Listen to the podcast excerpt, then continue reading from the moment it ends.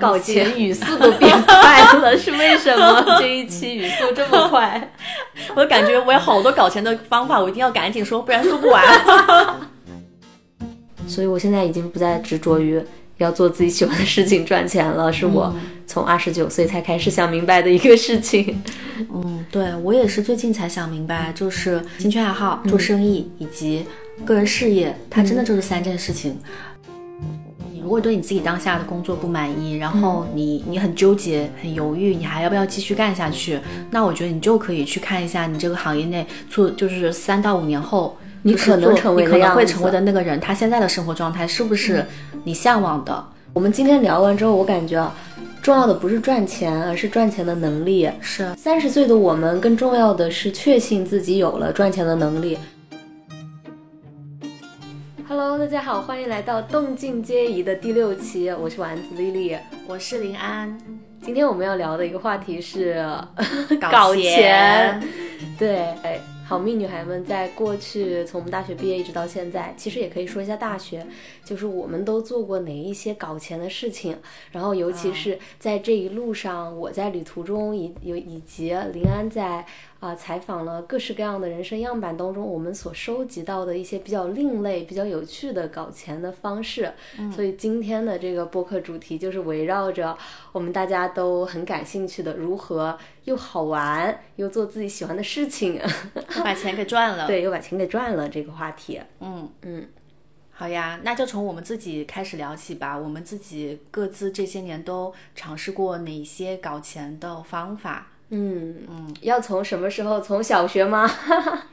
我觉得我小学我读书时代好像就是老老实实读书，没有想太多搞钱的事情哎。那确实也没有。其实我我也是比较老老实实的那种，因为我感觉我们家庭其实没有让我在经济方面特别有匮乏感。虽然说我们家就是工薪家庭，但是我小时候对钱其实没有概念。我还记得我当时去艺考的时候。我艺考的学费其实非常的高，那个时候啊，一二年的时候，艺考的学费是六万，因为他当时是保你上清华，然后央美有四个就是最好的那个国美那几个学校的，然后没上的话是会退三万块钱，然后当时我就退了三万块钱，因为没有考上这几个学校，当时这也是很大一笔钱。但是当时要交学费的时候，我就直接跟我爸说，呃，我这边要交学费了，给我打六万块钱学费。因为对于那个时候的我，根本不知道说这是一个什么概念。我后来才知道，原来那笔钱对我爸爸来说，一下子要他拿这么多钱是很困难的。他还找朋友周转了一下，找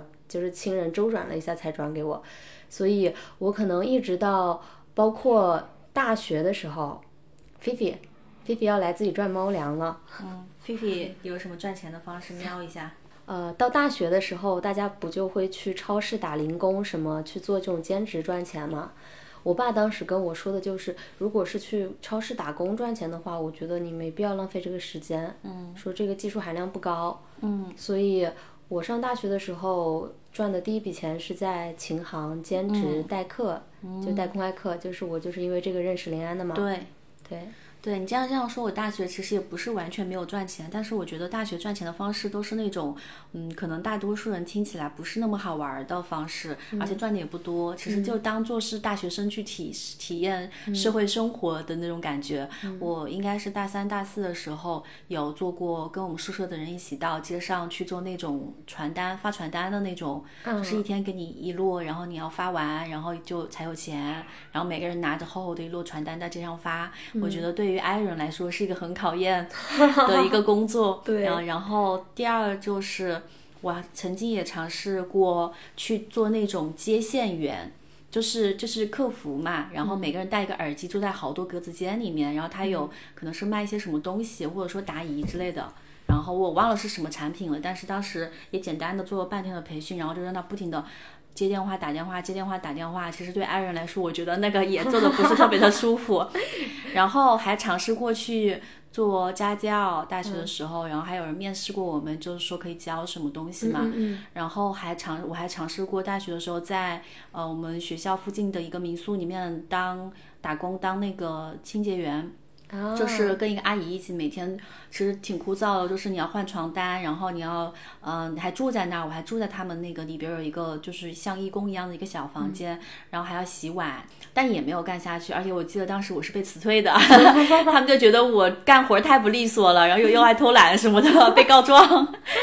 我一我就是眼里没活儿，就是那种，因为我平时在自己在家也不是那种会干这种活儿的人，我就是眼里没活。然后那个阿姨就觉得这小女孩儿太就是不行了，这还不如我自己干呢。然后后来嗯还被得一直催，被被那老板夫妇就是委婉的给劝退了。嗯然后，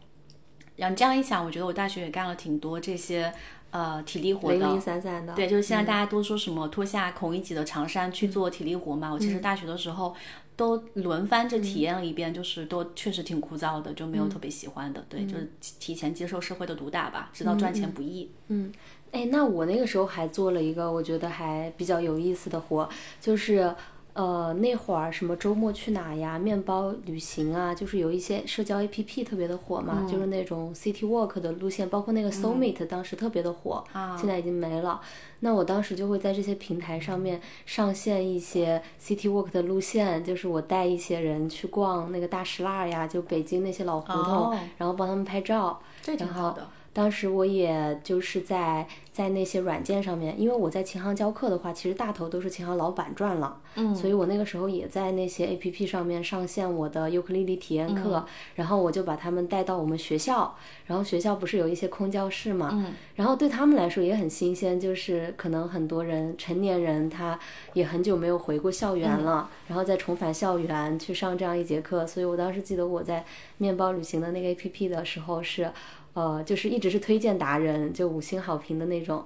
然后那是我大四的时候，呃，为了说攒我间隔年的旅费去做过的一些尝试。嗯，然后在在那之前，我好像就，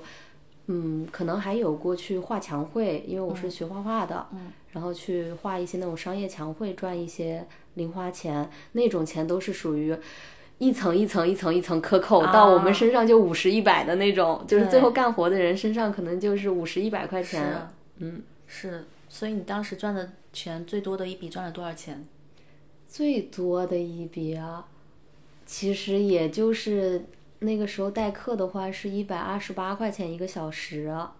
嗯，时薪一百二十八好像也还行呗，作为对大学生的。话，对对对，大学生，而且我那个时候毕业，因为我是毕业前的两个月决定说要去间隔年旅行，所以留给我赚路费只有两个月的时间，然后我那两个月赚了两万块钱，哇，那还行啊，还是大四。那还行啊，那很这对大学生来说很可以了。对对对，那个时候确实想尽办法赚钱，包括我还会把我当时唯一有的技能就是做设计跟、啊呃跟尤克里里这两个，然后我还把那个就是我的尤克里里课程打印成传单，然后去宿舍楼一间一间发给别人上私教课，也是一百二十五、一百二十九一个小时。哦，那我觉得你这个赚钱方式还是比我的高级多了。我 我真的就干体力活，而且就是最多可能一个下午也就赚一两百块钱这种的。嗯嗯嗯，那我们把时间现在拉回到我们上班以后，嗯，做自由职业以后都行。对，就是上班以后吧，进入职场以后都有哪些嗯、搞钱的方式？你觉得可以跟大家分享的？我第一年就是刚毕业的时候，没啥能做的，就去做代购了。因为当时在旅行途中嘛，就身边大部分的那种旅行者，那个时候还很流行代购，因为那个时候全球购没有那么火，海外这些没有那么火，嗯，所以那个时候代代化妆品啊什么的还是挺赚钱的。因为我身边就有很多人一边旅行一边做代购就赚了钱，但是。我真的太不适合做这个活了，就是我经常就是给别人买错口红色号啊、粉底液那些色号啊，最后全都就是算下来就是都花到我自己身上了，就最后那些我我买错的东西全都我自己在用了。哎，我有个问题，就是一般代购的话，那个佣金要抽多少啊？就是那个产品加多少是你代购赚的钱？看你自己的良心吧。嗯那普遍来说，大家会多少？我一般就是看同行卖多少我就卖多少，我应该抽的比较少。我就是看大家卖多少钱，我就在那个上面加。但实际上我后来才知道，其实做代购不是像我这样去商场买了，然后比如说这个商场买这个口红就是一百三，然后我一百六卖出去，其实不是这样，他们都是跟柜姐。他们赚的不是这个钱，他们是就是比如说有一些商场，它就是针对一些信用卡，针对一些会员有折扣，然后针对一些满减跟一些特定的节日的活动，哦，然后对他们那些专业的代购会跟柜姐就是建立起联系，一旦有这种就是做大促的时候。柜姐就会把那些最火的色号呀，所有的东西就提前预定给他。所以，比如说我在这个商场买这支口红是一百三十八，那他们本身买的时候就只要一百一十八或者一百零八，就已经比我便宜那么多了。嗯，对，所以是应该是这样做的。我当时就纯粹是就是散客，我就相当于就是去商场，然后买多少钱，我在上面加个二三十块钱、啊一支口红的这样卖。那可能单价高高一点的话，就卖的高一点。你比如说，我有一次在卡塔尔转机的时候，那个当时好像是卡塔尔有什么一就当时就没有旅行者去，然后它全整个机场六折，那就很疯狂。就当时一一支那个呃 Tom Ford 的那个呃口红，不是国内卖三百六吗？然后那儿可能就是一百五左右就能拿，哇那那种就很赚。哇，这次我也要在那儿转机耶，对对 我去看一眼。我我当时是刚好赶上那个机场做这个六折的活动，它是针对比如说银联的卡，还针对某个信用卡。嗯，对，所以呃，我反正做代购这件事情，真的只是说维持维系我的旅行，而且我从中丝毫没有得到快感。我在那商场跑上跑下，左左右右的，又跟人一顿沟通，又沟通不清楚。主要说白了，还是因为，嗯，大部分的代购是化妆品跟奢侈品，我对这个东西不感兴趣。嗯，因为我有一些朋友，他天生就很喜欢研究这个，所以他去做代购是比较合适的。嗯，我甚至认识一个我认识的做的最好的一个代购，他自己根本不差钱，嗯，他就是喜欢，对他自己就爱买化妆品，哦然后他本身在他朋友圈就是一个化妆品、护肤品这一块的一个消费的意见领袖。嗯，所以他说这个东西好，大家就跟着买。那他很适合这个职业。对，所以他就、对他来说做这件事情就是轻轻松松赚钱。嗯，他出去玩一趟，顺便就把钱赚了。那挺好。那你当时做代购赚一个月能赚多少钱呢？做多少单？那个时候不记账，现在已经不记得了。哦，嗯，但我当时可能第一批的用户就是我的同学，以及我兼职的时候加的像你们这样的朋友，社会朋友，社会上工作的白领，对，哦，嗯，还是私域嘛，说白了。是的，是的，对。那除了做代购，还有什么你做过你觉得有意思的搞钱的方式？后面我不是发现我做代购化妆品什么没意思了吗？嗯，我后面开始代购手工艺品。啊，这个就是我感兴趣的了。我本身就爱逛那种二手市集啊、复古市集，所以就特别爱去逛这种手工艺品的店，包括画。我后来帮别人代购一些画、版画、插画、油画，那些就我代购的时候，我还能跟当地的那个艺术家成为朋友。嗯，然后这就很有意思。但是问题也来了，就是他所有的东西都是独一无二的。嗯，它是孤品，以至于，比如说我当时在印度代购那个手工的牛皮牛皮的本子，嗯，我发了十个本子，所有人都要那两个，那两个最好看的，嗯那我就要花很多的时间精力去沟通，说这个卖完了，那你看这个可不可以一个一个发照片？很慢，当时也没有社群的概念，嗯，然后做这个花了我的很多的时间精力，但我当时大学刚毕业嘛，其实很没有，我从来没做过生意，就不知道说要赚多少钱，很也太有良心了，我一个本子就赚二十块钱、三十块钱，嗯都不够我来回跑一趟的。嗯然后我后来有一次，过了几年以后，我无意中在上海的一个线下集市看到有人卖我一模一样的那种类型的本子，嗯，我当时卖六十块钱还是八十块钱一个的本子，在上海卖三百一个。哇，对，就是我当时就是不敢要价，所以是还太良心了，不太不适合做生意人。对，而且当时代购那些耳环，然后手链，然后那种反正就全都是复古的帽子呀，嗯那种手制的包呀，皮质的东西，全部都是。就真的是我自己就特别喜欢，但凡我自己有钱的话，我都会自己留下，我就不会卖了。嗯然后又没有真的也只是说赚到了一个路费，但是我在印度做代购做的特别好，我在印度那次做代购一个月赚了快三万块钱，嗯，卖啥？卖卖那种皮制品牛山羊皮的包，哦，因为真皮包在国内卖的很贵，嗯，但是我当时在印度那个山羊皮的包巨便宜，多少钱？我应该怎么形容呢？就可能一个一个背包就一百多块钱，但是在国内一个真皮包不得要一两千块钱？哦，对，所以就哦，当时我还记得也有很多欧洲人，但我遇到一对欧洲的情侣，他们就说他们在德国开了一家线下店，就是专门卖这种真皮包。嗯，他们基本上就是呃后面加个欧元，就直接就货币单位就换了的那种。哦，但是他们还是要。我后面想要长期跟那个老板合作，因为我当时在印度卖这种皮制品的东西卖得很好，而且跟我自己气质也比较符合嘛，就那种旅行者的感觉，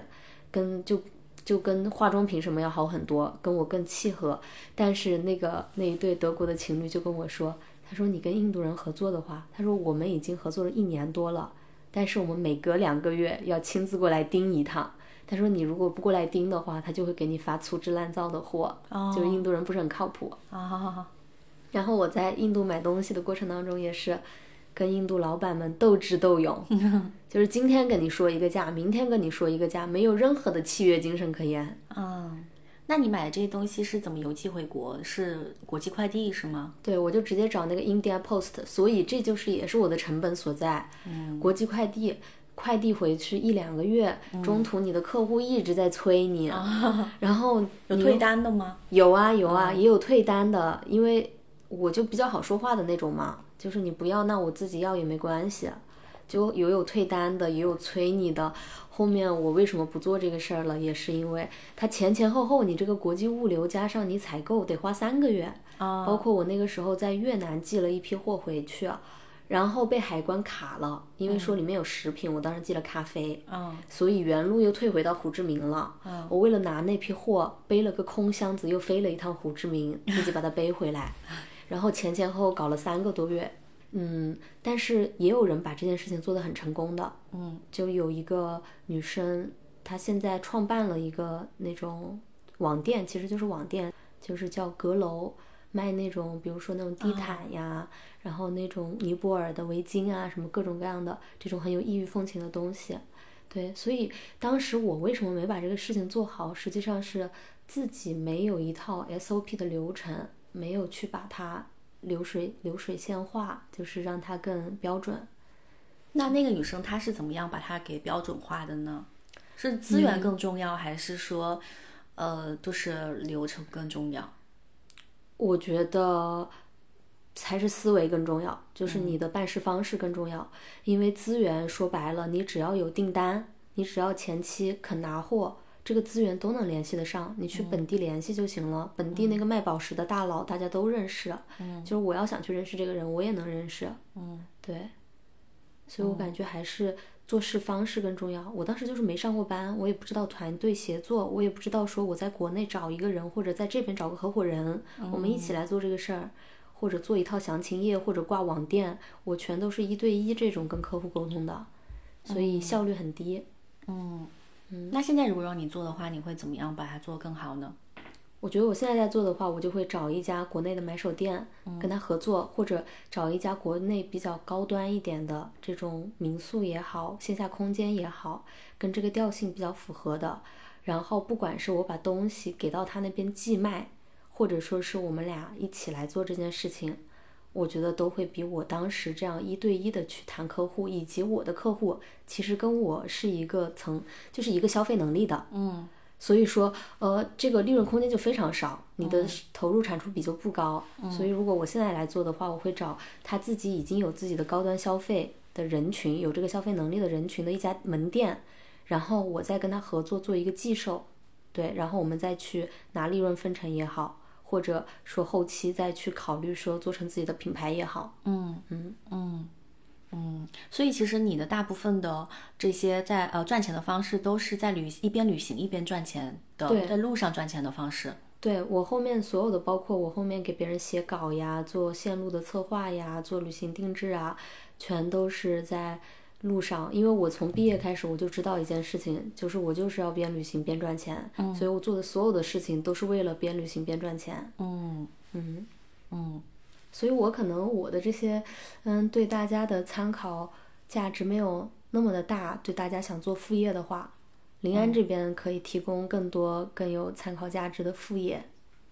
呃，因为我之前上班的时候，其实就在广告公司干过一段时间嘛，所以其实我在上班期间做的接的比较多的私活吧，是写稿相关的。对，因为我们本身自己就认识有一些客户品牌和客户的资源，嗯，然后平时我可能是本身也是帮一些品牌去呃写一些广告文案呀、商业撰稿啊，然后包括我身边的同事，他们也都是这个圈内的人，嗯，所以。嗯，他们觉得我写的好的话，其实有的时候会给我推荐一些活，就说哎，你有没有空接一接？所以我以前上班的时候，更多的就是接一接那些就是广告公司的文案，或者说是那个时候很多品牌都做微信公众号，就很缺微信公众号的一些写手，嗯，那我也会帮他们写公众号的推文什么的，就是这些会比较多。然后呢，其他的话，我觉得可能就是我同时其实。呃，也是比较幸运赶上了，嗯，就是微信公众号起来，包括很多平台，像知乎啊，呃，简书啊，嗯，包括就是很多新媒体平台起来的那个时候，都是我刚好也在这个行业里面，所以我都是第一批注册。账号开始注开始玩自己的社交媒体的人，所以其实从那个时候开始，我就有意识的有运营自己的各个平台的社交媒体的账号。然后虽然说没有很规律的发内容，但是呃，因为做时间和时机比较好，所以多多少少还是有积攒一定的。嗯，就是关注的人、粉丝啊、订阅者啊这样的。你像我刚离职的时候，为什么很多人觉得我转型特别顺利？就是我是做从职场出来转自由职业第三个月，我的收支收入就跟之前在职场上班的时候差不多。而且我是一出来我就每个月都有钱的。就是虽然说我第一个月可能是嗯跟之前上班的时候缩水了个三分之一的收入，但是我还是有收入的。嗯，就我没有饿过肚子，不像有的人说。探索了好长时间，还是没有赚到钱，都养不活自己的那种。我没有经历过，我觉得是因为我把之前在职场里面积累的这些资源、人脉，包括我之前做的事情、这些技能。全部都牵引到我自己身上了，所以这个转转型是还是挺丝滑的。所以我其实第一个月的收入来源主要就是，嗯，有二分之一可能是来自一些还是撰稿，因为我当时离离职之后，我就发发朋友圈，我就说我说我自由职业啦，然后大家啊如果有接下来我要做自由撰稿人，然后也也拍摄影，然后大家如果有什么需求可以找我呀。然后我们以前的有些同事就看到了嘛，他就说哎，你最近有一个什么什么活什么。什么活接嘛？然后，所以其实当时我第一单接的就是一个之前认识的前同事，他给我推荐了一个品牌方，好像是一个运动品牌，然后帮他们写公众号的推文，然后就写了几篇。呃，然后除了这个之外。嗯，因为我其实辞职之前，我不是说我一直有意识的在运营自己的社交媒体账号嘛，所以我其实正式辞职之前，我就在做那个一百个不上班的人那个人物采访专栏，就是想测试一下，就提前为自己多准备一些，就是让自己心里有底，就是多积攒一些关注度，所以那个时候这个专栏差差不多我离职的时候已经写了。七八个人吧，嗯，然后其实已经在网上小小火了，小有名气，因为已经有很多媒体开始主动来找我了，所以我我刚辞职就有一个呃媒体一个一个算是也做自由，当时也在做自由职业的组织吧，然后邀请我去做线下的。分享，然后那个分享也是给那个分享费的，虽然也不多，就一一一千多块钱吧，好像，但是对我来说也算是一种激励嘛。对，就是你刚出来就有这方面的收入，而且因为我前期呃有意识的积累，所以我的公众号那个时候也可以开始接广告了。这么快就能接广告了？对，因为就是很神奇。是多少粉丝的时候公众号开始接广告？那个时候可能后台粉丝六七千吧，然后。其实好，好像快一万了。然后，嗯，因为我其实之前公众号也写过很多小爆款，但是我在辞职之前，我的公众号都是随心所欲的运营，就我想写什么写什么，所以写的很杂，而且更新频率非常的不稳定，所以它的数据也是不稳定的。我那个时候就没想着要靠它赚钱嘛。嗯。然后我辞职之后，我想着，呃，这是我的一个很好的能够变现的。方式，所以我就想，我不能再像以前那样想发什么发什么了，我要好好规划一下，就是让它更商业化一点。我就看，我就观察那些能接广告的公众号，其实他们有一个特征就是，嗯，第一，它是有明确的领域的。就你要你你要让别人知道你这个号的受受众人群是什么样，所以我当时给自己定位说，OK，那我之前一直在写自由职业的访谈，那我就定定位自己是职场领域的，嗯，然后我后面就多发点职场领域相关东西，都垂直了，因为我以前瞎写，我会写什么日剧的影评，然后最近看了什么电影的感受，嗯，还有我自己旅行的体验，啥啥都写，嗯，所以那个时候我就觉得我要开始有有有。规划性了，然后有方向的去更新。第二就是更新频率，然后我那个时候基本上是每周都更新一篇长文章，嗯，然后这个频率也保证下来了。然后我的主题，因为那个时候我最火的主题就是一百个不上不上班的人嘛，我就觉得我要抓住这个风口，嗯，因为当时趁大家现在关注，我要赶紧更新，嗯，所以那个频率就。呃，保证的还可以，所以，所以在我离职的时候，其实我的公众号的那个阅读量已经比较稳定了。因为基本上我观察是，你的公众号的阅读量能稳定在平均每篇有一千个阅读，就开始会有广告主来找你投广告。嗯，所以我离职之后，其实马上就有广告主来找我投广告了。对，所以其实我早期也通过公众号接广告，第一个月也赚到了钱。嗯，对，所以我第一个月基本上就是呃写稿。然后公众号广告，然后线下做活动，还有一个是呃摄影。摄影这个的话，就是我其实呃我之前也没有靠摄影赚过钱嘛，嗯，但我就很想试一试，因为我很喜欢拍照，而且我很喜欢拍拍拍别人，拍人像。然后我在上班的时候，我所有的周末的时间都花在摄影上了，嗯，就我都是周末都是不是拍我身边的朋友，就是我在网上约一些我很喜欢的女生。然后出来拍拍创作，然后拍人像，然后每次把照片发了之后修了之后发到网上，就是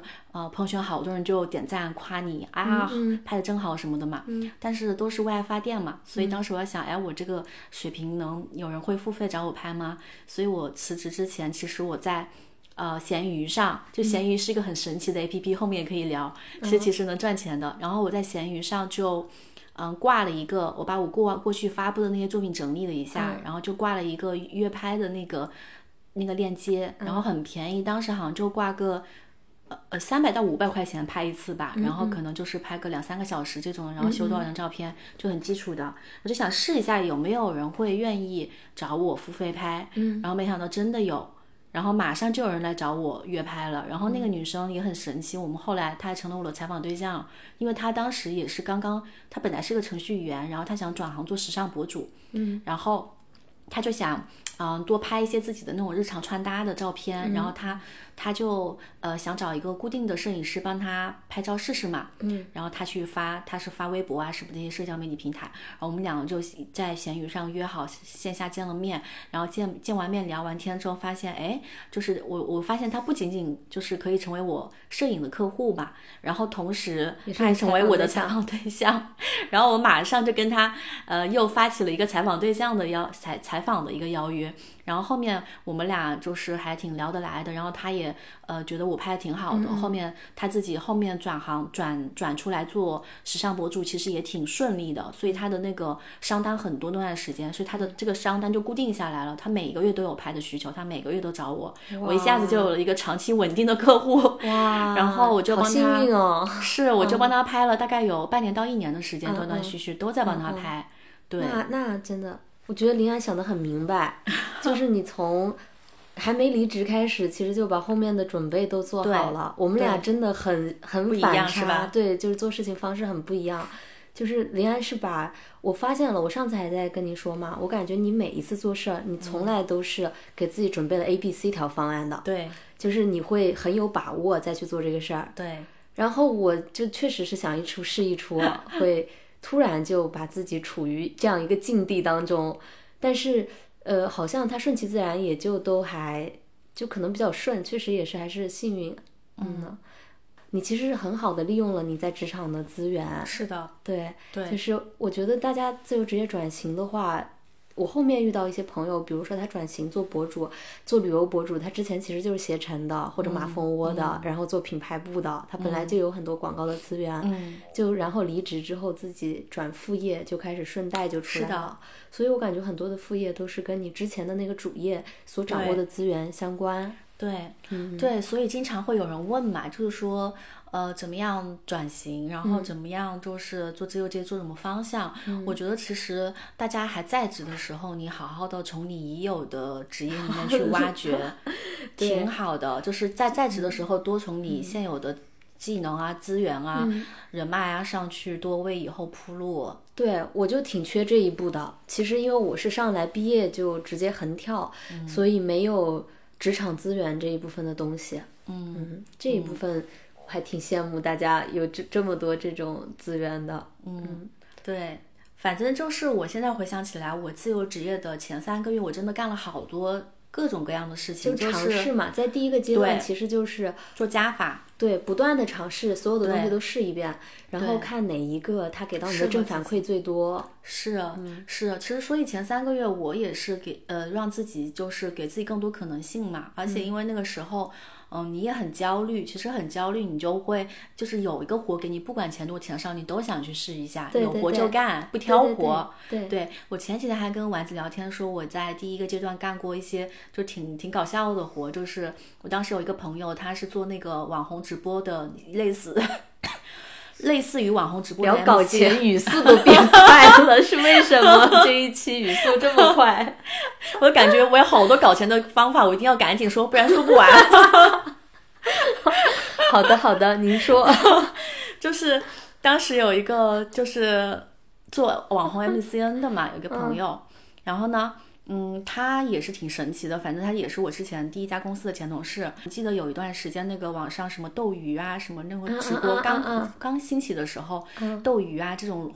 花椒还是什么的，类似这种直播很火，嗯全都是那些美女们线上直播，对很火。他当时就搞这个，他签约了好多美女直美女主播，嗯然后当时有很多品牌方就是投这些主播，所以他就是他那家公司挺赚钱的，就就是签约了一百来个这种。美女主播，然后呢，另外一边他也对接品牌方。当时在上海好像有一个宠物博览会类似的，一年一一度的。然后呢，那个宠物博览会有一个宠物类的品牌方就就找了一个他们平台的一个女生网红主播，然后要到线下去要去做一场那种像线下的站台的那种，呃，就是商业活动。然后他因为他人不在上海，他就需要缺一个人去现场给他。盯一下，服务一下这个网红小姐姐。其实其实就是说说是盯一下，一个是盯盯她准干活，不要让她出岔子；第二就是她有啥需求，尽量满足她，对接好。然后她就需要这样一个人，其实就是打杂的。然后一个下午去看一下，给个五六百五六百块钱，然后我就去了。对。然后其实真的是现场就是服务这个网红小姐姐，就助理过去当助理，有点像她助理，对，就是比如说她呃要喝水了呀，我就给她买点水呀，然后她呃没有准时到，我要多赶紧催她快来呀，品牌方已经到了呀，就是 Q 流程，对对对，包括她在旁边拍摄拍摄的时候，我要在旁边盯着呀，要看一看一下有没有什么需要帮忙的，赶紧。帮忙，甚至陪聊啊，是吧？然后空没没活干的时候，旁边陪聊啊什么的，就干这些。哎，我也干过类似的，就比如说这种摄影师的助理，嗯就是路上他们缺人。还有一个比较有意思的，就是我当时在尼泊尔玩那个滑翔伞，但因为尼泊尔有一些中国游客，他不嗯会说英文，那个老板又不会说中文，然后我在那边就是其实我已经玩完了滑翔伞，我只是过去拿我的照片什么的时候，就遇到一波中国游客，他就不会。就两边就没法太好的沟通，然后就在那里解释，我说怎么怎么样，这个怎么收费，然后一个人怎么样，我们会去哪里，就把整个流程解释的很好嘛。然后他们就很多人一起下单了，然后那个老板就跟我说，他说你留在这工作吧。然后我在旅行当中就老是有这种，就说你留在这里打工吧，就这种一些赚的一些外快也会有。嗯，对，就是我觉得其实你真的。就是不上班以后，你会嗯、呃，在做事情的过程当中，不断尝试的过程当中，就是我那个时候是觉得每天都有好多新新机会，你都不知道明天会有什么新的找你做个啥事儿，找你做个啥事儿，你觉得挺神奇的，就是每天都还挺充满期待的。其实。是的，对，虽然说其实也很焦虑啦，因为你确实不知道你这个也有可能是这个月没有钱赚，对。对，也有可能是明天就有人给你一个活，就是很神奇。其实说，我后面我后面还做过那种什么撰稿呀、定制旅行啊，那种地接一一日游的那种什么，就还做过那种艺术专门就是我后面不是说我确实跟北京的一个买手店合作了，就帮他们带一些各种艺术家的画啊什么的，就做过呃也是各种各样的工作。后面一直到我二零二零年，包括我后面自己做旅行博主嘛。就也有一些平台的补贴，接一些零零散散的广告，但我当时太不会做自媒体了。我们后面聊到自媒体那趴的时候，林安会讲，就是定位很重要。就我那个时候纯属于赚了个热闹，就是粉丝涨了。然后数据也有了，但就是没有广告投，也是当时的那个市场还比较混乱，还没有还没有规范起来。然后还有就是我自己的定位其实很不适合。就是很没有接商单的那个广告位置，嗯，但是我感觉在整个二零年之前，我的收入都极其的不稳定。但我觉得很多有意思的事情都是在我想着怎么搞钱的时候迸发出来的想法，嗯，包括去后来去卖故事呀、拍沙发客的旅行纪录片啊，其实都是为了赚钱，嗯，只是我想说怎么用自己喜欢的方式去把钱赚了，嗯，因此做了很多有意思的事情。反而是在二零年之后，我不是在一九年的时候开始做那个 To Do 的乐器品牌，加入做联合创始人，然后逐渐我的收入就开始越来越稳定了。嗯，因为那个时候开始团队协作，嗯，然后一个事情其实是挺顺利的，就是做乐器品牌这个事情蹭蹭蹭蹭蹭它就上来了，然后稳定了之后吧，我回想起来我这几年，因为我自己本身就是一个欲望不强的人，对于金钱这一块儿。以至于我的收入稳定了之后，我真的啥事儿也不干，就纯躺平了。反而是在当时没有钱的时候，做过很多好玩的事情。嗯，是，对。那你可以在这里，你可以分享几个，嗯，我们的听众可能不是很了解的。你之前做沙发客旅行纪录片的时候，是有众筹嘛？我印象很深刻，当时。对对对，就当时我一九年的时候想转型做全职的博主，想做一个视频博主，但我又没有钱，但是我又需要一个摄影师，然后我就想到了一个很有意思的方案，我连夜就做了一个沙发客的一个方案。它沙发客大概就是说你去呃别的国家，然后住到陌生人家里，然后跟当地人一起生活。的这样一个事情，当地人他在那个平台上面会呃提供自己的沙发或者是房间，然后我当时就从北京出发到土耳其、摩洛哥、埃及、黎巴嫩、突尼斯这样中东北非的一趟三个月的旅行，而且之前在全网，包括到现在，其实也是也是没有人去拍系列的这种纪录片的。我当时也没想做成纪录片，就想做成一个系列的 vlog。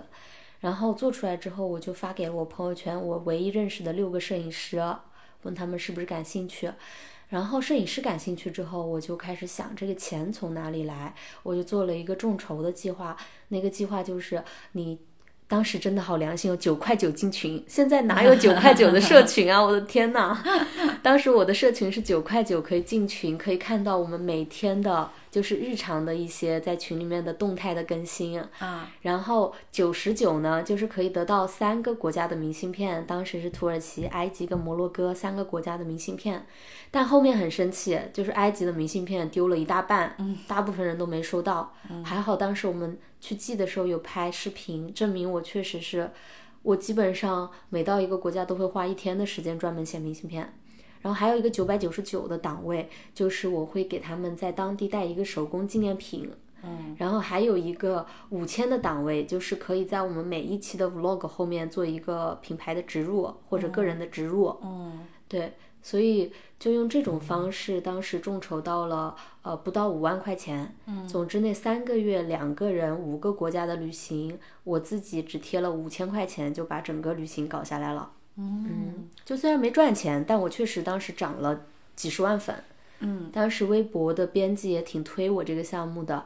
微博可能涨了二十万，那个时候到二十万，然后 VUE 涨到九万，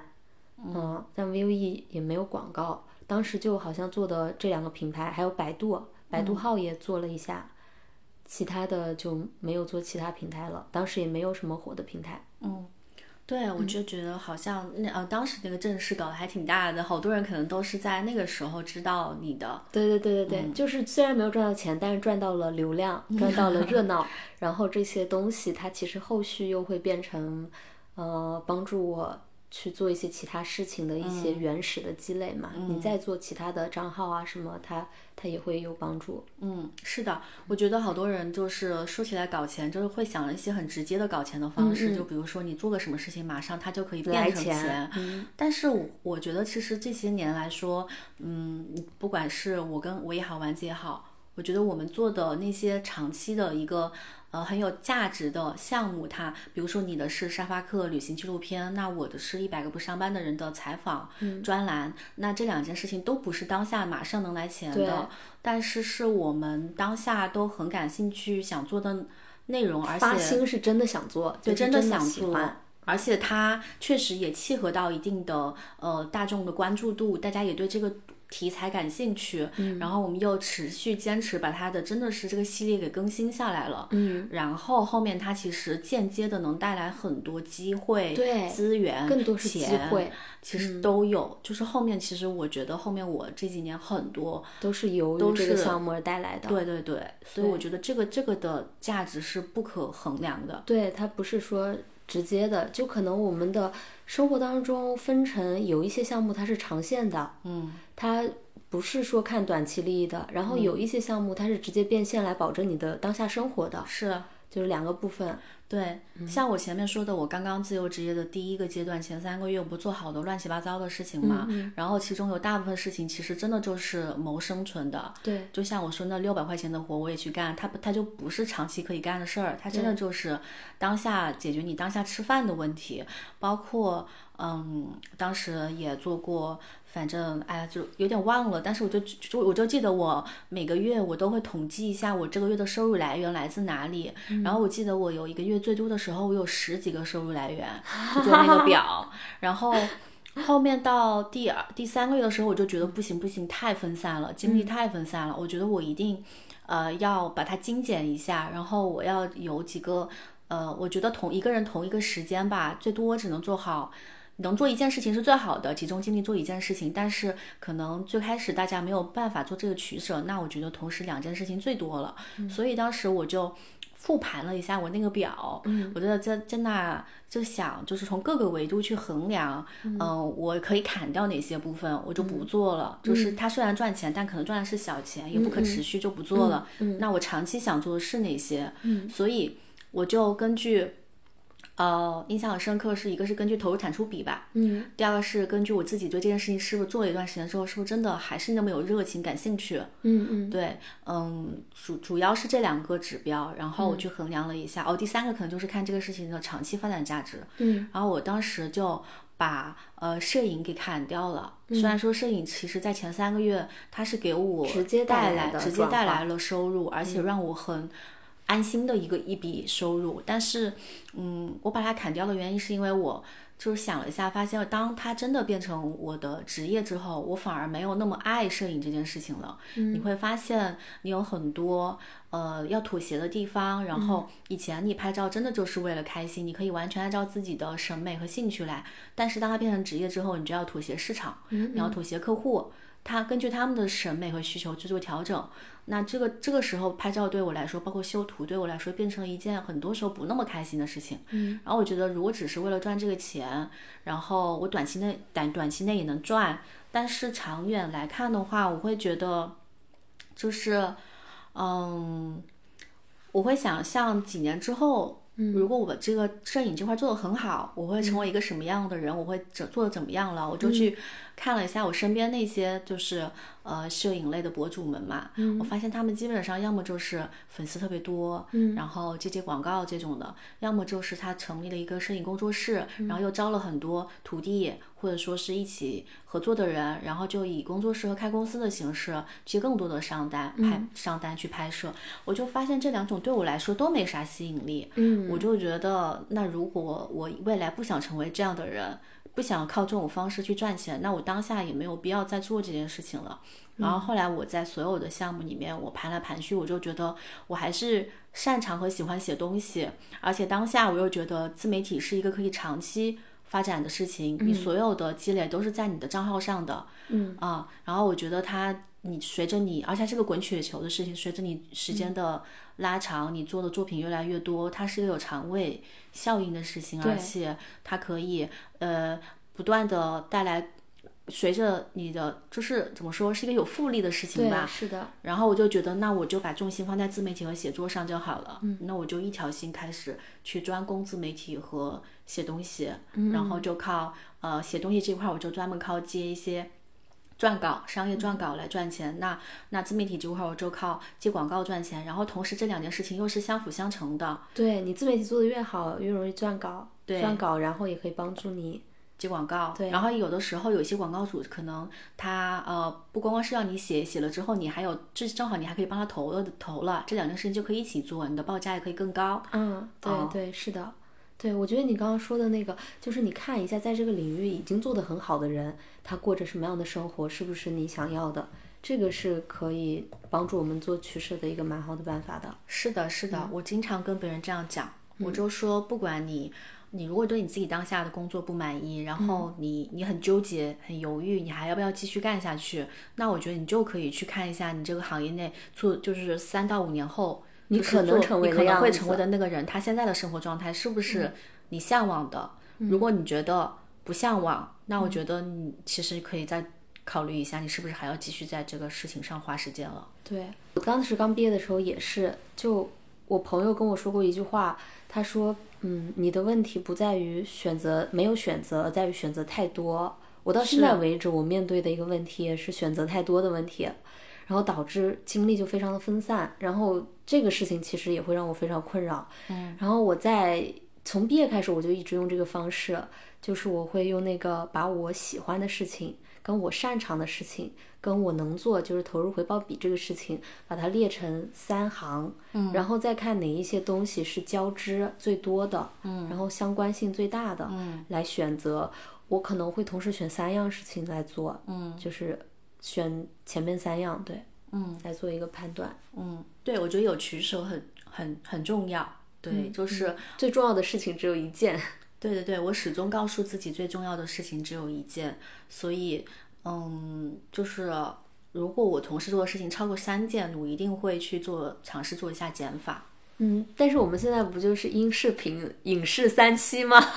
啊，但我觉得这个不一样哎，都是内容，它只是载体不一样，内容只是载体不一样。而且我觉得在这个层面来说，你就是都做综合发展，反而是个加分项。就是你有一个核心的东西，只要你顾得过来，只要你精力真的够，因为真的很累。是的，是的。但是它会让你变得很独特，因为我记得之前，呃，有段时间，就像类似于爱发电这种为创作者去，嗯，赚钱的这种平台，就是可能是让粉丝给你打赏啊、赞赏，然后让创创作者可以仅仅就靠内容变现。国外其实有很多这种这种平台，然后国外的可能订阅者也很适应这种为内容付费的方式，但国内可能没有兴起嘛。但有段时间，其实国内有几个平台是想做这件事情的。嗯，然后当时有一个也是新兴的这种类似的平台吧的创始团队的人就找我，他说，他说他觉得我很特别的地方是在于他在国内找了很多创作者，发现他们都是只局限只做单一某一个平台做的很厉害，比如说专门在抖音做，专门在小红书做，或者说专门写公众号，但是很少看到一个创作者，但是很少看到一个创作者是。跨了跨越了所有的平台，都在同步更新，而且是不同的载体，好累啊！还有发现，真的，我就在做这样的事情，就是又有播客，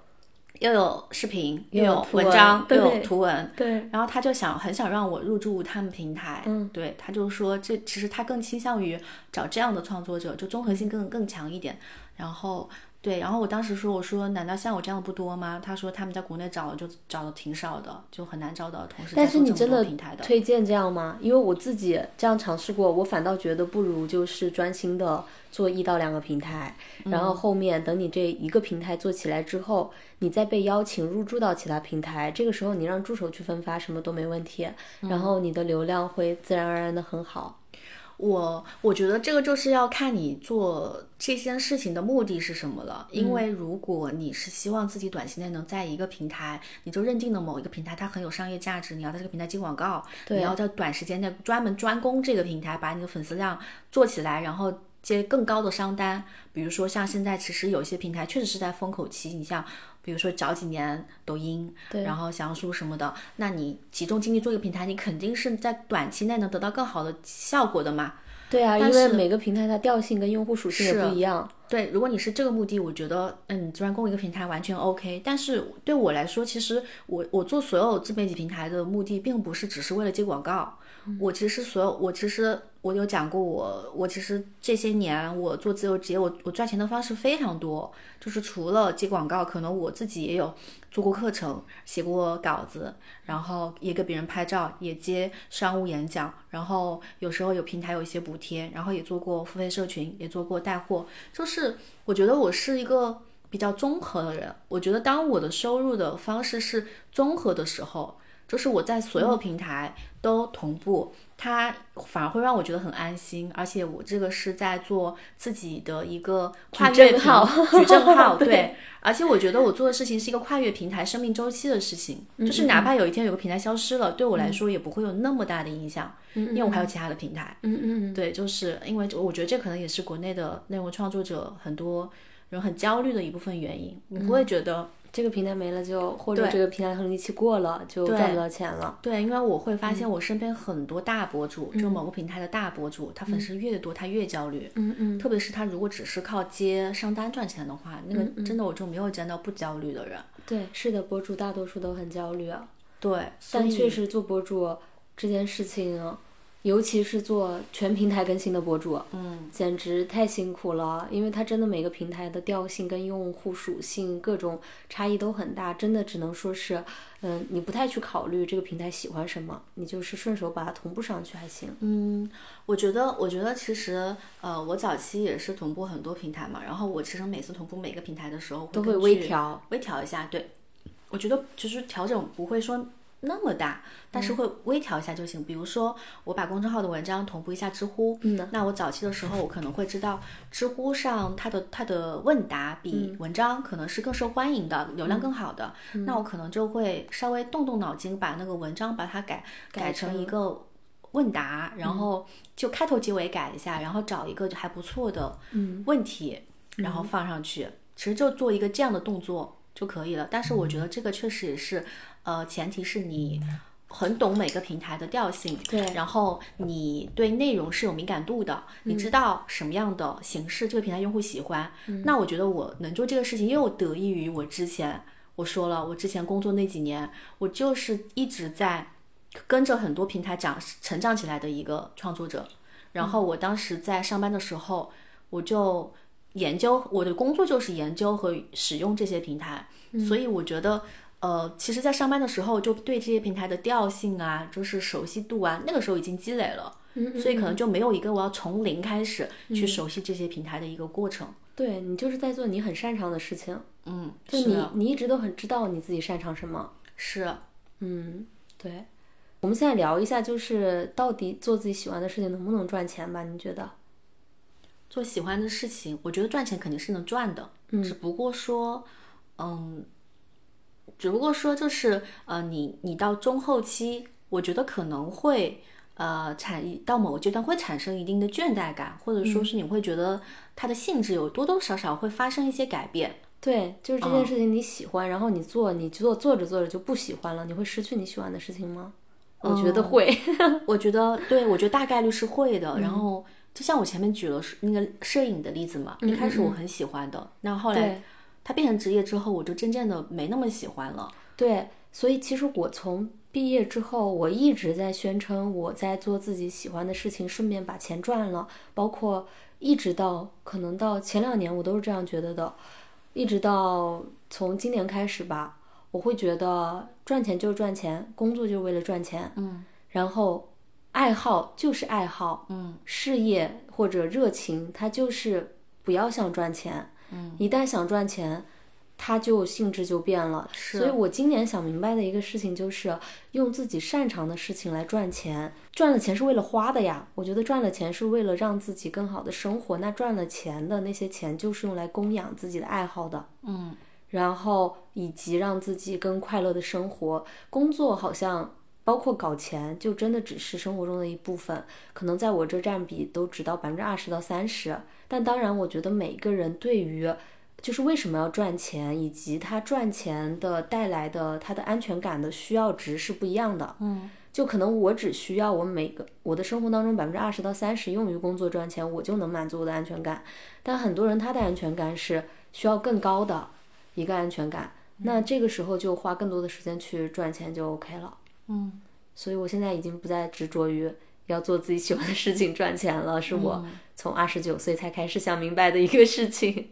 嗯，对我也是最近才想明白，就是其实做生意，呃，包括呃爱好、兴趣爱好、做生意以及个人事业，它真的就是三件事情。你把它们揉在一起呢，就是很多时候自己也会很拧巴，很对很别扭，乱，很奇怪。对，就是我以前也觉得啊，要靠做热爱的事情去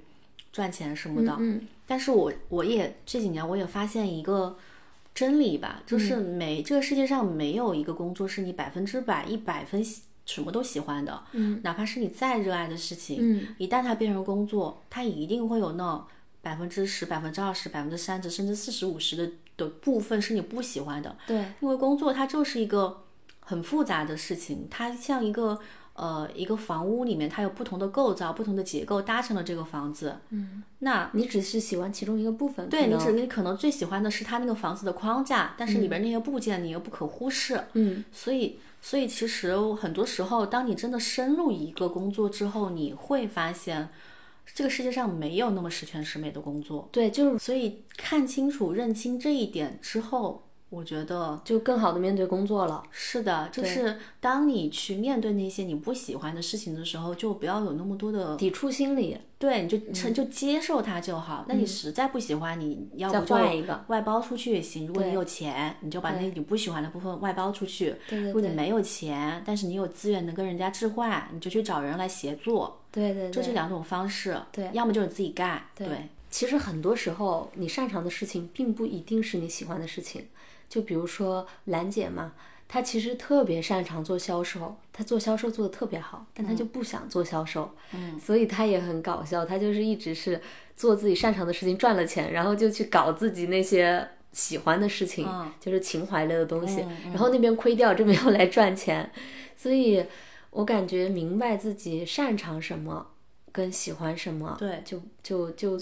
嗯，我觉得挺好。就是大部分，我觉得我现在看到身边那些活得很明白的人，大部分也是把呃赚钱的事情和情怀、热爱的事情分开，然后他其实没有那么拧巴。嗯嗯嗯。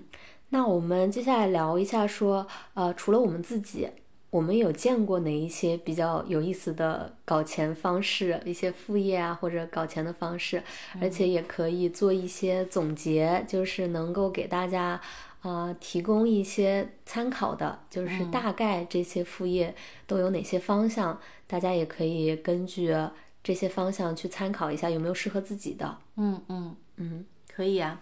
那我这边先来说一些吧。对你这边比较多，对对，我其实，在刚刚自由职业的时候，我当时就组织了一个线下的那种自由职业聚会嘛，在上海。然后当时现场来了一个女生，她说她是做那个虚拟助手的。然后当时我们都觉得很神奇，哎，虚拟助手是干啥的？听上去就是像什么 AI 机器人一样。但后来聊下来才发现，其实就是呃，当那个像一些发达国家、欧美地区，他们是缺那种线上远程的那种秘书和助理。然后他可能是在类似于呃 Upwork 啊这样这这些自由职业的派单平台上，然后找到欧美的一些雇主，然后就成为他们在中国的那种呃远程的私人秘书或助理。然后当他们可能需要他们处理一些日常的事情的时候，他们就在线上去处理，因为就是对他们来说，呃，像我们这边在我们这边找一个人，比在他们国家找人要便宜很多嘛。嗯，其实这个就是觉得挺有意思，我听过的一种方式吧，但这个可能要英文好。其实我觉得这个就可以跟大家提一个叫地理套利的概念。嗯，就说白了，数字游民它的一个基本逻辑就是你去赚更高价值的货币，然后再更呢，嗯，本地货币更低价值的地区去花嘛。比如说你赚欧元、美元，然后来花人民币，是或者去泰国花，那他就你只只需要工作一两个小时一天，然后就可以过得很好。就是中间有一个这个地理的货币差，然后就包括说对于他们来说。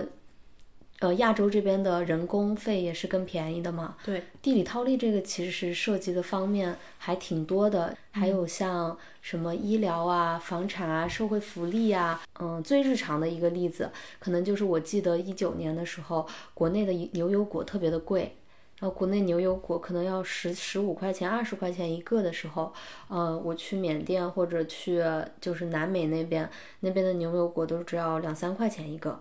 就是这就是一种地理套利最基础的，是的。那就像前面丸子说什么，国外那个真皮很，手国内很贵，国外很便宜，它其实也是一种地理套利。对对对，是的，就是赚赚信息差，这个也叫。是的，嗯嗯。然后还有我前面不是讲到我之前在闲鱼上，呃，挂自己的摄影服务，然后卖出去了嘛？嗯。其实后来发现闲鱼上其实不光光是做这种什么二手。是实物实体商品的交易，那也有很多人在上面卖自己的技能。我之前有一个爱皮营的学员，然后他就是专门在他还在上班，他专门在那个闲鱼上边帮别人改 PPT，因为有好多还在上班的人或者说大学生，就他不是那么擅长做 PPT，但是又要汇报的，那他们就会在闲鱼上去。花钱请别人帮他去改 PPT，或者说专门去写 PPT，对，他就把自己的概念跟他说一下，然后，嗯，对方就掏钱，然后，呃，因为那个那个人他。而且他他他他专门是针对的是一些有一定付费能力的那种人，就可能帮他去做什么，比如说数值升值 PPT 什么这种的，就大家愿意掏钱，就是去做这些类似的事情。然后包括一些什么年终工作汇报什么，就比较重要的场合的 PPT。所以他好像我听他说，他有时候改一单 PPT 也能有几千块钱什么的，就是也不便宜。所以。嗯，这个我觉得也是挺神奇的。包括也有人在闲鱼上帮别人改简历，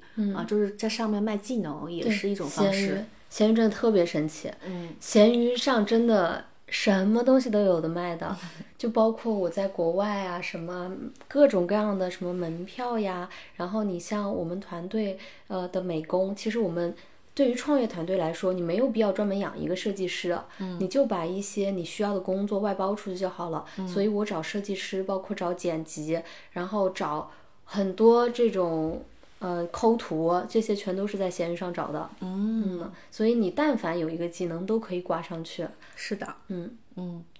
然后除了这个之外，就是刚才说可能像一些呃呃利用一些地理套利，那我发现其实有些人也会在不同的时期去卖一些比较稀缺的那种资源，其实有时候也可以算是信息差吧。比如说前段时间不是那个 Chat GPT 很火嘛，然后很多人都想注册账号，他注册个账号，国内注册账号很麻烦，嗯，然后不是就有好多卖那个。GPT 账号的嘛，嗯嗯嗯，然后就我当时就知道有有有一些有有有人他可能就是有这个相关的一些资源吧，然后或者说他会一些代码相关的一些事情，然后他嗯就是专门在国内卖相关的一些账号，对，就特别赚钱。我也有朋友卖那种什么 Telegram 的账号呀，对，嗯，就一个月可能就光光靠这些，就是他有的这种资源，或者说。呃，就是这样的一些信信息差的东西吧，然后他一个月也能赚个几万块钱什么的，就这个钱赚的是很轻松的。嗯，还有像你比如说我现在在用的那个 Spotify 的账号，嗯，它就是一个家庭套餐，一个家庭套餐它其实能六个人可以一起使用，嗯，然后就会有人把它多出来的那个账号卖给我，嗯，然后类似的这种有很多，就有很多的一些会员账号的，呃。它的那种家庭版或者企业版是很多人可以共享的，嗯，然后他可能就会出卖那种 Netflix 那些账号，什么，嗯，各种各样的，嗯，是。然后前段时间还听一个朋友说，就是其实，嗯，有的时候你你的目标人群切的稍微就是高精专，就是那种精英家庭或者说有钱人，只是在他们那个群体里面有很多你意想不到的一些他们的需求。对，就比如说之前有一个朋友来家里，他就说，嗯，他他因为他做教育行业的嘛，然后他认识一些呃，就是他们圈内的朋友，可能也是做那种专门针对富人阶级的那种孩子的，嗯，陪陪陪学陪读类似的。就比如说从他的呃。初中开始，然后一直服务到他将来考上常春藤名校，然后这个这个期间所有的这个孩子的教育相关的一些东西他都包了。那一个孩子可能就是你想象不到的天价的服务，就是非常贵。但是这些富人阶层呢，就是愿意花这个钱，嗯，去给孩子请类似于这种私教一样的这种陪跑的教练教练的角色，对，然后就是非常非常。夸张，然后还有就是之前我也看一些新闻媒体有采访嘛，就是类似于，嗯，富人家的那些人，可能他没有时间去陪自己的小孩儿，然后他又不希望招那种传统的像保姆一样的角色，需要找一个就是呃从名校毕业的，然后各方面的素质、素养、文化都非常优秀的这种高材生，然后到家里面来陪他家小孩儿，就是有点像高知型保姆一样，然后其实其实也就是。嗯，陪小孩每天学学点东西，然后玩一玩，其实有点类似于介于一个家家家庭教师跟保姆之间。但是当时就说他月薪特别高，就一一个月可能也好好几万，就是其实每天只用工作三四个小时就行了。嗯，就是这种富人的需求，你永远都想象不到。对，嗯，我有一个朋友，他之前是做呃，在国内的时候是做美容行业的。嗯，然后他每年就会带他的一些客户去，呃，去泰国做体检，嗯，然后去日本做一些医美的项目，还有去瑞士打什么羊胎素什么的，嗯，然后这个费用中间的费用也是非常高。是的，嗯，就是你只要有这样的客户人群，然后你去，呃，很清楚的摸清楚这部分人群的需求，嗯，然后再去做一些针对他们的需求的提出一些解决方案就可以。这些其实花不了多长时间，他每年可能只需要带客户跑个四呃五六趟，他今年都不用工作，嗯，就他一年就不用再工作了。是，嗯，还有就是，呃，我我我前几年刚做自由职业那几年，身边有些也是做自由职业朋友，他可能短期想找点儿那种能赚钱的事儿做，然后。嗯，他又比较喜欢的。然后我有个朋友，他很喜欢小宠物，喜欢狗啊什么的。嗯，然后他有找到，当时还有一个 app，我记得就是是，嗯，在上面很多宠物主。会去发出那种带带找别人去带遛自己家宠物的那种需求，嗯，对。然后然后就是你可以自己去报名，然后去帮他遛他家的宠物，可能他没时间遛狗啊什么的，或者出去出差了什么的。对。然后家里面宠物比较多，然后我有个朋友就每天去遛好好好好几家人的狗，然后一天也能赚个几几百块钱吧。当时对。嗯。这个我之前在洛杉矶的时候就有看到，这个专门有这样一个职业，而且他们还有一个挺有意思的，就是陪你回家。就有一些女孩可能她晚上走夜路回家，或者就是会担心害怕还是怎么的，所以他们还有那种就是送你回家的这样的职业，嗯，挺有意思。对，就是一些比较小众的了。还还有一个，我我有，其实。跟我在大理做的那个事情还挺像的。我之前不是在大理的时候做过卖故事嘛，嗯，就是把我旅途当中的照片打印出来，然后一张照片一个故事在古城去卖。我那个时候其实说说真的，就是我要是愿意一直做下去的话，是赚钱的。怎么？我那个时候我那个时候只做了十天，我摆了十五天的摊，然后最赚的最，我一个晚上只出去摆摊两个小时。然后赚的比较多的晚上可以赚八百多一晚，嗯，然后就一个晚上两个两个多小时，我那十多天就赚了快四千块钱，嗯，当时是价格是随喜，随喜这个很关键，就你如果卖二十块钱一个故事，你一个晚上要讲四十个故事才能赚。八百块钱，而那两个小时绝对不够你讲四十个故事。嗯，我那个小那个晚上最多是讲了十个故事，我赚了八百块钱。嗯，就说明它单价已经到了八十块钱一个故事，就是因为我当时给它定价是定成了随喜。嗯，所以就，嗯，这这个就很玄妙了。嗯，然后但是反正我当时做这个事情也就是做着玩儿。嗯，后面呢，后面。这个故事也，我还有另外一个朋友，他做过一个也蛮有趣的事情，我也从他这个事情当中受到启发。就他在那个福建的一个小岛，叫做鱼山岛，就在台湾的对面。然后他每他在岛上开了一家民宿。然后他之所以当时就是要停留在那个岛上，就是因为他特别喜欢那个岛上的日落。那个岛很小，它一年四季的时候，那个日落都在不同的方向。然后他每天都有一个固定项目，就是去看日落。包括后面他做民宿，他也都带客人去看日落。然后因为那个岛都是留守儿童，就是爸爸妈妈都去大城市打工了，所以他就觉得说这个岛上特别需要一个书店，就是特别需要一个图书馆，因为这些小朋友他觉得阅读是很重要的。然后他就想要在岛上建一家图书馆，但他又没有钱。然后他在网上发起了一个叫卖日落的事情，就是他用一一场日落跟你换一本书，就是你给他，你给他把一些你不要的旧书寄过去，然后他就给你拍摄那天晚上的日落，他还会给他编号，就是他会把所有的日落编号是。第多少天的哪一场的日落？然后这场日落是专门给到临安的，嗯，就特别有意思。他收集一千场日落，然后后面就在岛上做了一个日落图书馆。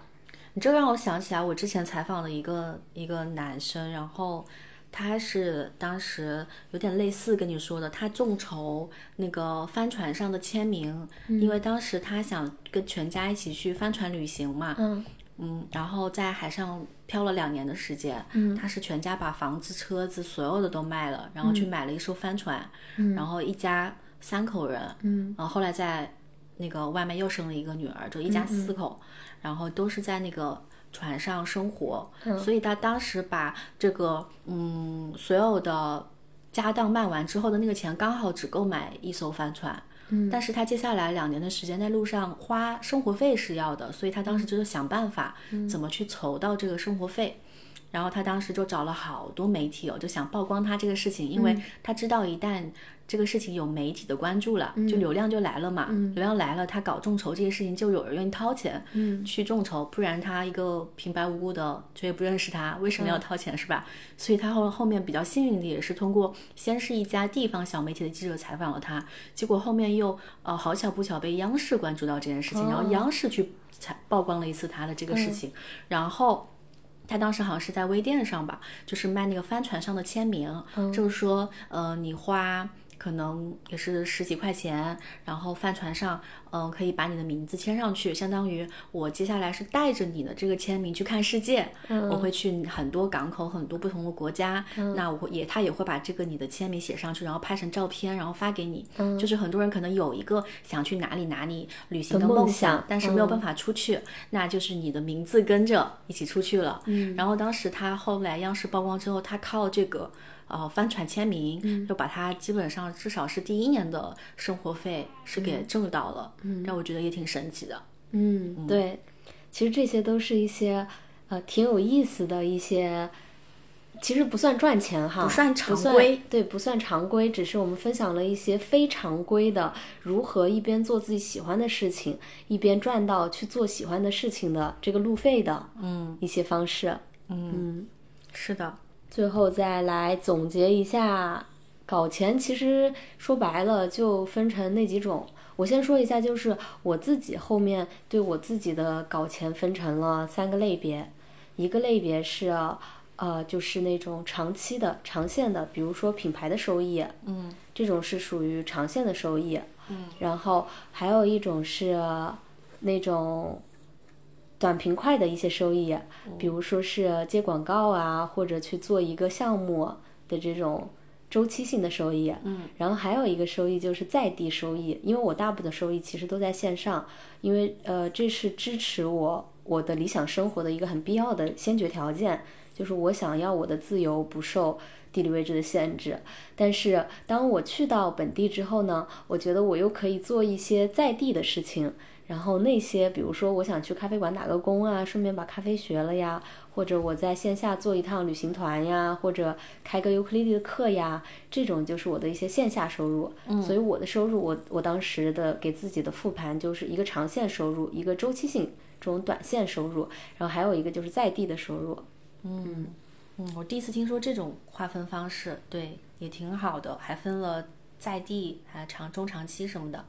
对，那我我这边的话，我觉得，嗯、一方面是我自己，一方面是我这些年采访了很多人嘛，也看围观了很多人搞钱的方式。那我总结下来，其实我觉得万变不离其中，就可以分为五个大类。第一类其实就是卖技能。嗯、你有什么技能你就卖，你就卖。比如说你会摄影，你就卖摄影技能；你会写文章，你卖写作技能；嗯嗯，会剪辑，剪辑技能。我觉得这个是非常直接简单的一种方式。普适性的，对对，而且你也很踏实，是吧？就是靠自己手艺赚钱。第二种就是卖资源和人脉。嗯，那我会发现我身边有一类人，他可能是属于那种特别资源型的人，他可能天生也很喜欢去链接各种各样的资源，他也很擅长去维系这种呃。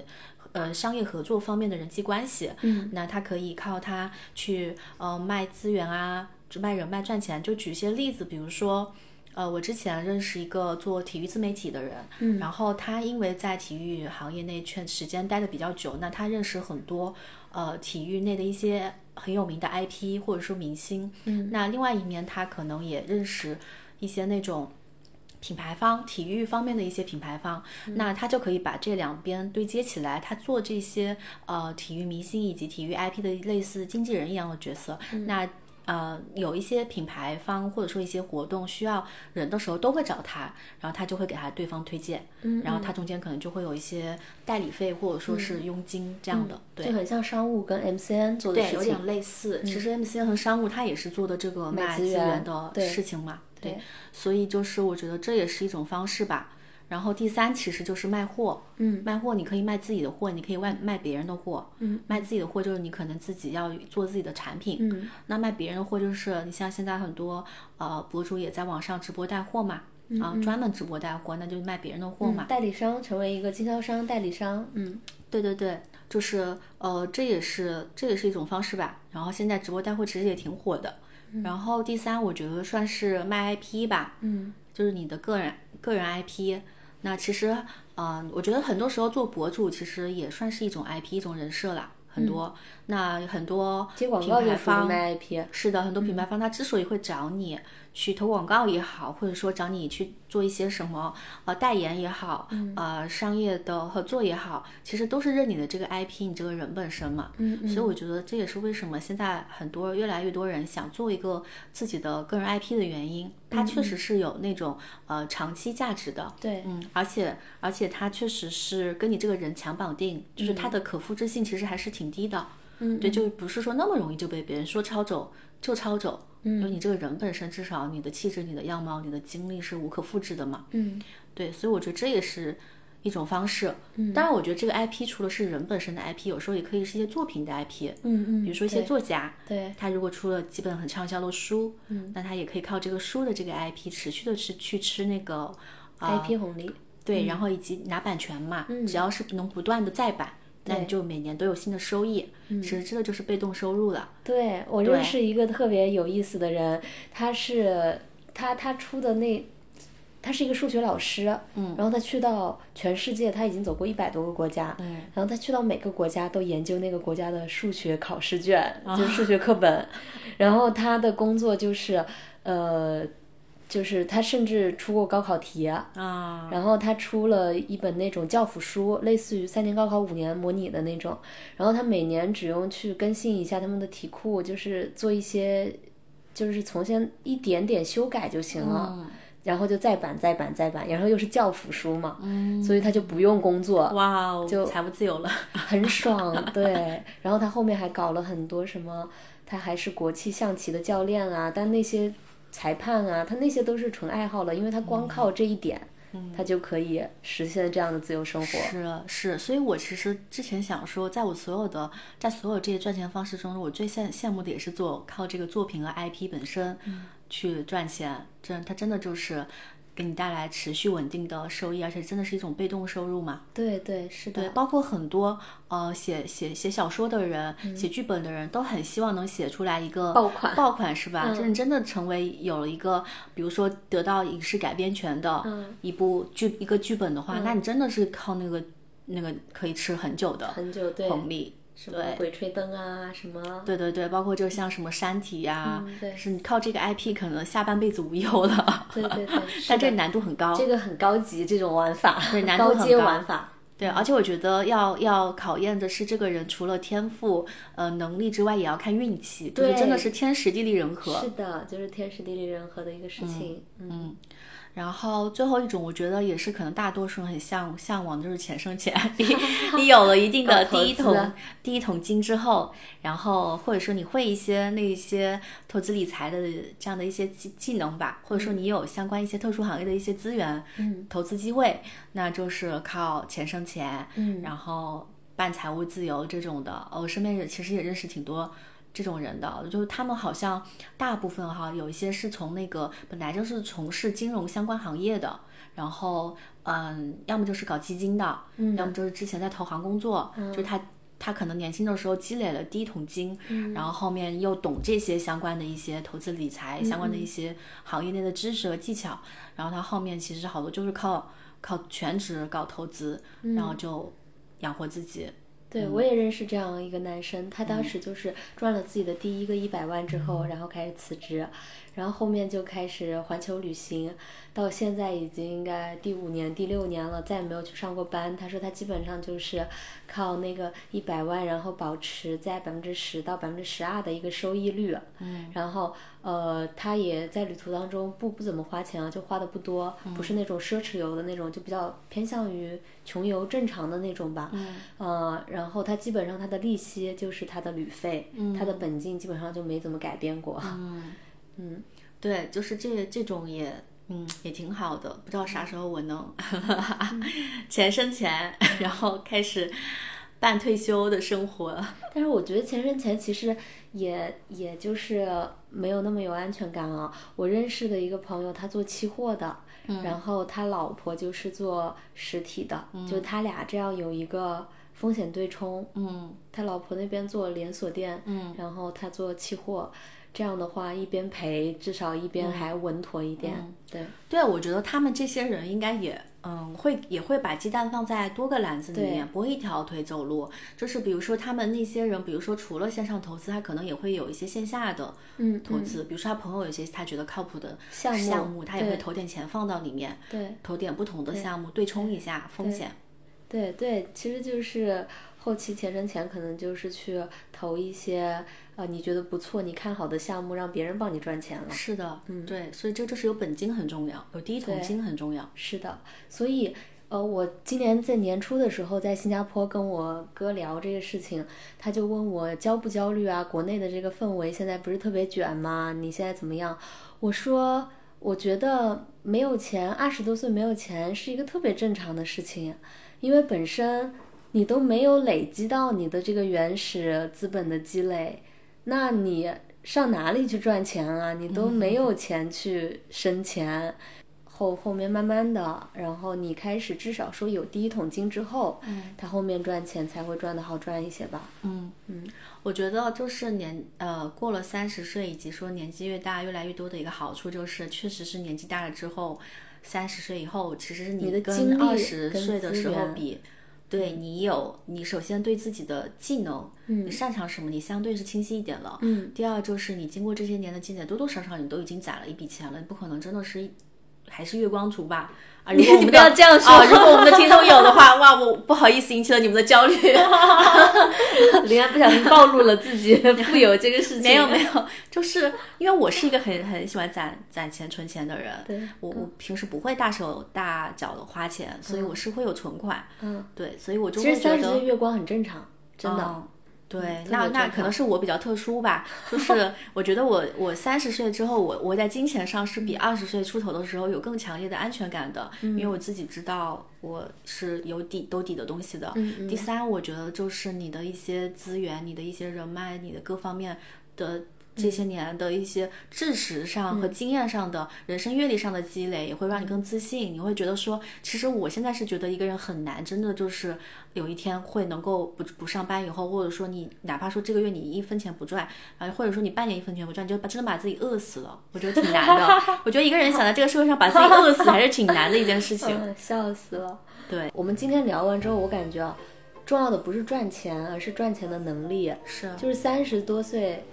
三十岁的我们更重要的是确信自己有了赚钱的能力，所以当下有没有钱其实都没有那么重要了。嗯所以我感觉我自己的人生进入到一个新的阶段，就是当我意识到说，我其实在任何地方从零开始，我都有把握我能够过得好。嗯这件事情对我来说，心态上面很重要。嗯嗯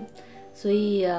呃，关于搞钱的事情，我们今天差不多就聊到这儿吧。因为说完说白了也是，哎，赚钱也没有那么重要了，就是只要是在过自己喜欢的生活，就是够的话就好了。啊，对，我觉得就是大家尽量有一个底线，就是不负债，嗯就可以。对，就是不要又。得罪一批，你这一句得罪一批，真的是。现在现在你那些白白条啊、戒备啊，为什么这么火？就是因为 那祝大家最后 最后度假在都祝大家身体健康，天天开心。对身体最重要。对，身体健康是最大的财务自由。对对对对，嗯。然后我觉得赚钱这件事情时来运转，每个人都会遇到自己赚钱的那个契机，然后是只要当赚钱的这个契机丢到你手上的时候抓住了，就 OK 了。好，那最后祝大家身心健康，我们下一次再见。拜拜，拜祝大拜家。挡不住了，好，拜拜。不敢说话了，已经。一句一个雷点。